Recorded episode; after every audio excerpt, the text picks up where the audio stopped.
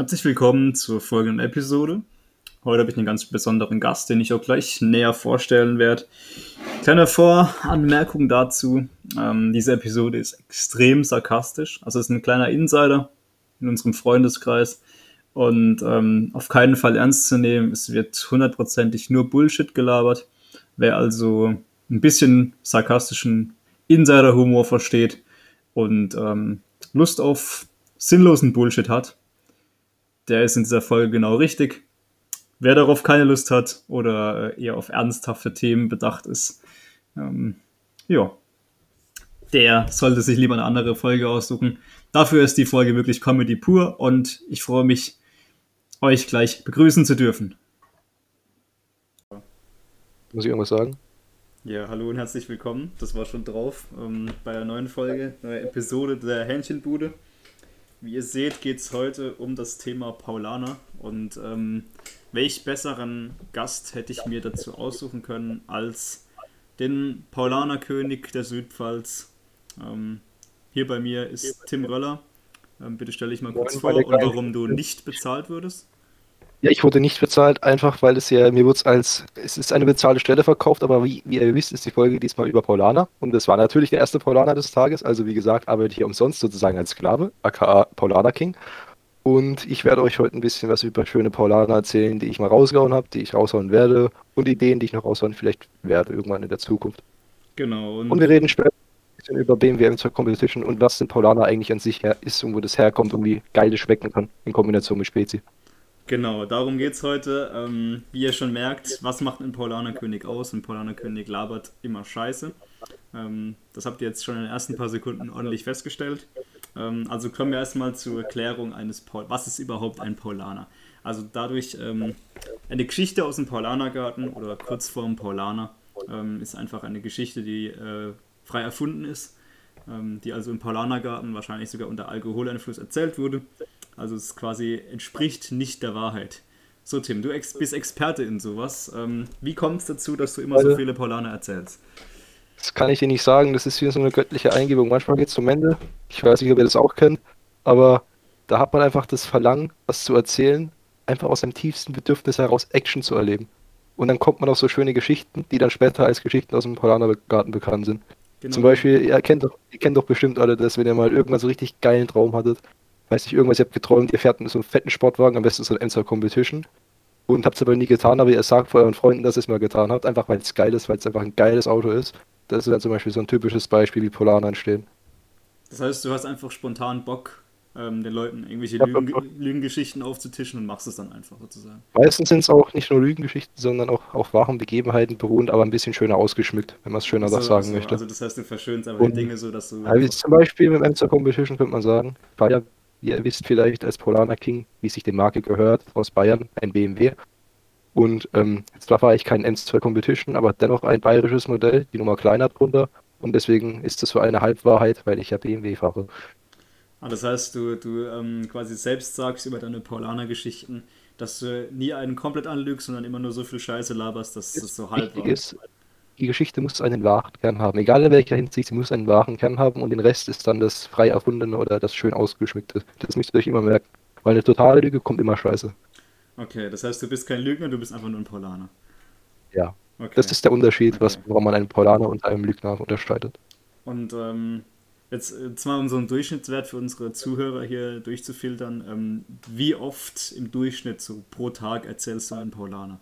Das wäre auch ganz interessant kommt immer auch die Tagesverfassung an und wie gut man gelaunt ist und was man gerade Lust hat und was man aufschnappt. So, das ist ja auch eine Sache vom, was man aufschnappt, was man mitbekommt. Das ganze Halbwissen, würdet ihr sagen, da draußen. Das spielt da auch mit einer Rolle. Und ähm, ja, je nachdem, Paulaner sind nicht nur gut, einfach um so ein paar anzugeben, man kann damit auch gut, ähm, ich sag mal, Konversationen beginnen, auch wenn sie nicht wahr sind. Aber sie machen Spaß, einfach zuzuhören. Auch wenn es meistens nur Bullshit ist, aber es gibt immer einen wahren Kern, wie schon vorhin gesagt. Das heißt, du nutzt einfach Paulaner Bullshit, um ein Gespräch anzufangen? Ja, einfach um random Gespräch anzufangen, Icebreaker-Situation. Du kannst auch bei, bei ähm, eventuell bei lustigen Personen, die man schon länger kennt, auf die man stehen könnte, vielleicht vom anderen Geschlecht, könnte man das auch anbringen. Das hat manchmal auch Vorteile, das weiß es nicht immer, immer auf die Verfassung der Person an. Wenn sie es lustig nimmt, dann ist es gut als Humorgag, wenn nicht, dann sollte man es lieber lassen. Das heißt, du nutzt auch Paulana, um dich an Mädels anzumachen? Das habe ich jetzt nicht gesagt, also aber man hat es unterschwellig rausgehört. Okay, okay. Und wie kamst du zu deinem Titel? Der Titel wurde mir von dem wurdest, schönen. wurdest du demokratisch gewählt oder? Ähm, Nee, es gab keine demokratische Wahl. Wie ihr schon wisst, ist ja ein König ein Monarch und äh, ein Monarch wird ja bestimmt. Und das wurde ich in dem Fall von eurem lieben Moderator heute Abend. Okay. und auch das hat eine wurdest schöne quasi von Gott bestätigt. Ja, ich, das ist eine göttliche Eingebung gewesen. Das hatte ich einfach gespürt. Okay. Das habe ich in meinem Paulaner, eines Abends Paulaner Spezi getrunken habe, einfach gespürt, dass der Paulaner in mich übergegangen ist. Okay.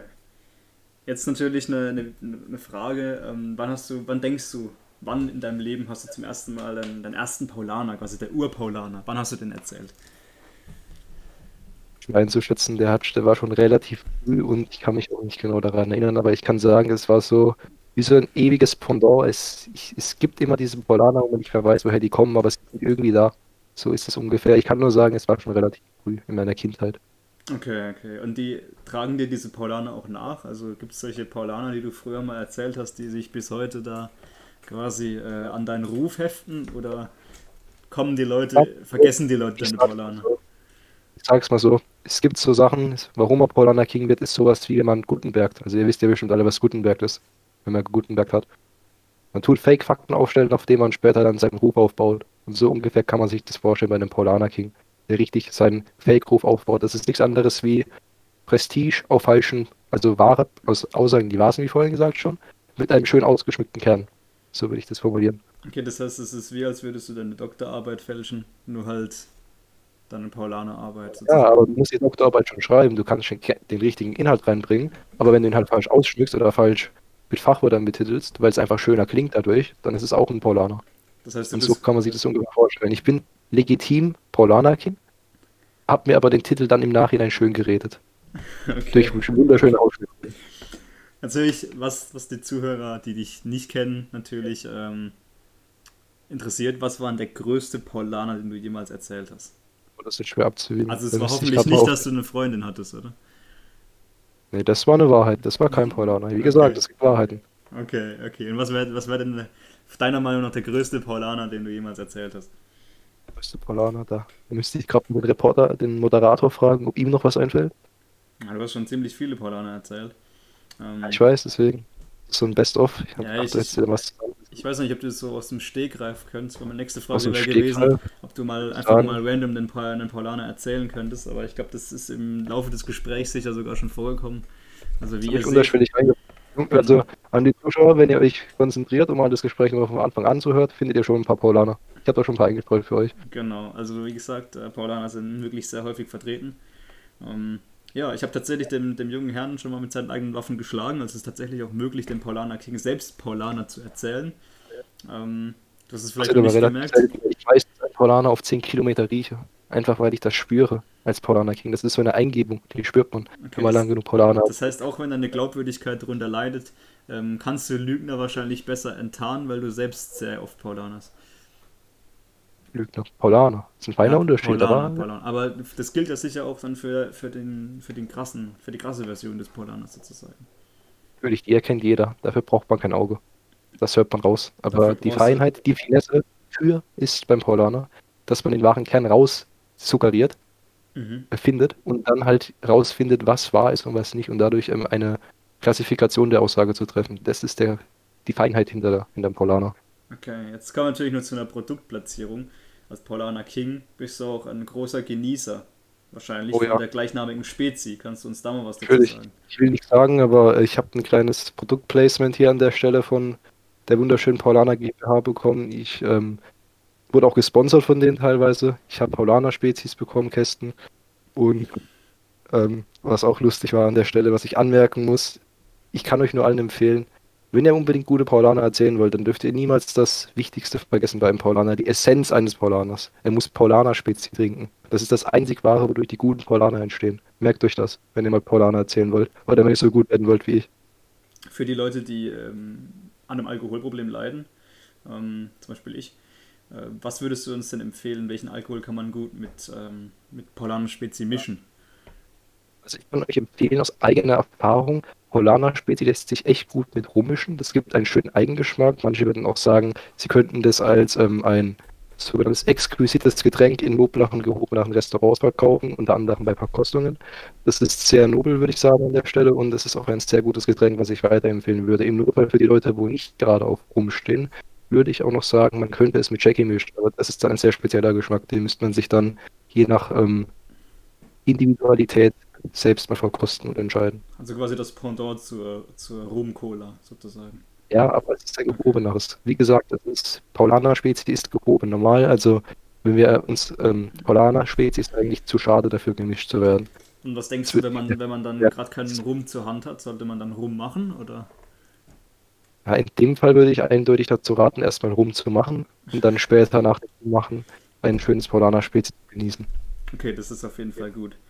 So, also ich habe jetzt übrigens auch auf äh, Instagram eine kleine Umfrage gemacht, was denn Themen, Fragen und sowas ähm, hier angeht. Ähm, ich habe da eine ganz interessante Frage von Marius äh, bekommen. Marius ist 21 und er möchte gerne wissen, laufen Krokodile eigentlich im Liegen? Krokodile so, können im ja, Tim, ja, laufen die im Liegen? Also ich sag's mal so, es ist möglich, dass Krokodile auf im Liegen laufen, weil sie sind ja eindeutig auf allen Vieren unterwegs, wie alle mhm. wissen. Das heißt, sie sind auf vier. Und ich gehe davon aus, oder nee, besser gesagt, ich weiß, ich weiß, dass Krokodile auf dem Rücken laufen können. Okay, das ist auf jeden Fall ein ziemlich interessanter Punkt. Und das liegt daran, ich kann es auch erklären, das ist biologisch so, dass halt ähm, Krokodile sind anatomisch so veranlagt, dass sie halt, sie sind ja Jäger. Das heißt, sie müssen sich schnell bewegen können und zur Beute kommen. Und zum Anschleichen können sie sich dadurch auf den Rücken legen und dann sich langsam zur Beute pirschen. Okay, das ist natürlich. Also man, man merkt natürlich, der junge Mann hatte Biologie-Leistungskurs in der Schule. Ähm, das, das erkennt man natürlich sofort. Äh, laufen Krokodile eigentlich im Liegen? Ich würde mal eine Gegenfrage stellen. Kriechen sie vielleicht im Stehen? Das ist natürlich auch eine interessante Betrachtungsweise des Ganzen. Nicht betrachten, weil, guck mal, wenn sie, mein Freund, wenn sie im Stehen gehen, im Stehen, du hast gesagt, im Stehen laufen, gell? Wenn sie, genau, wenn sie, im, nee, im Liegen laufen. Sie laufen im Liegen. Wenn sie im Liegen laufen würden. Mhm. Also wir haben gesagt, Rücken geht, aber auf dem Liegen laufen, das ist nochmal eine ganz andere Perspektive. Da müssten sie ja dann 180 Grad Beine haben und so, ähm, solche, ich sag mal, solche Gelenke oder solche Muskeln gibt es gar nicht in der Natur. Das ist dann nur bei wirbellosen Tieren so. Ich glaube, ich glaub, der, der, ähm, die Frage war darauf bezogen, dass sie ja quasi auf dem Boden sind, während sie sich fortbewegen. Oh, also so meinst du? Ne? Das ist natürlich dann möglich. Das kann natürlich sein. Da, da bin ich nicht genau genug in der Materie drin, um dann eine fachgerechte Aussage zu treffen. Das klingt aber auf jeden Fall schon mal plausibel. Ich hoffe, Marius, wir haben damit deine Frage beantwortet. Es war auf jeden Fall ein Vergnügen, ähm, dich da aufzuklären. Ja, ähm, das war's auch mal. Wir haben jetzt die zwölf Minuten hier überschritten. Das ist eigentlich schon relativ lang. Ähm, ich hoffe, es hat euch gefallen. Ähm, haben wieder einen interessanten Gast hier dabei gehabt, den, den König der Paulaner. Ähm, wer ihn noch nicht ja, kennt. Genau. Gerne noch eine Anmerkung treffen an unsere Zuschauer hier draußen, an deine Zuschauer hier draußen. Ich, mir liegt am Herzen, euch zu sagen, egal wie viel Polaner ihr erzählt, denkt euch immer eins, es muss einen wahren Kern haben und es muss schon ausgeschnickt sein. Und wenn euch irgendwann mal nicht bekommt, was ihr erzählt, im Notfall hilft immer ein Polaner hinterher zu trinken. Das hilft meistens, die Kummern zu vergessen. Im besten, am besten Fall danach mit rummachen. Das ist perfekt. Also das ist ein besseres Schlussplädoyer, hätte ich mir hier nicht einfallen lassen können. Ich hoffe, die Folge hat euch gefallen. Falls ihr mal wieder Fragen, Themen, Anregungen habt, ähm, dann wieder gerne an die E-Mail, die ich in die Beschreibung schreiben werde. Und an dieser Stelle danke ich euch fürs Zuhören. Ähm, wir sehen uns bald wieder, wenn ihr ansteht, an der Hähnchenbude.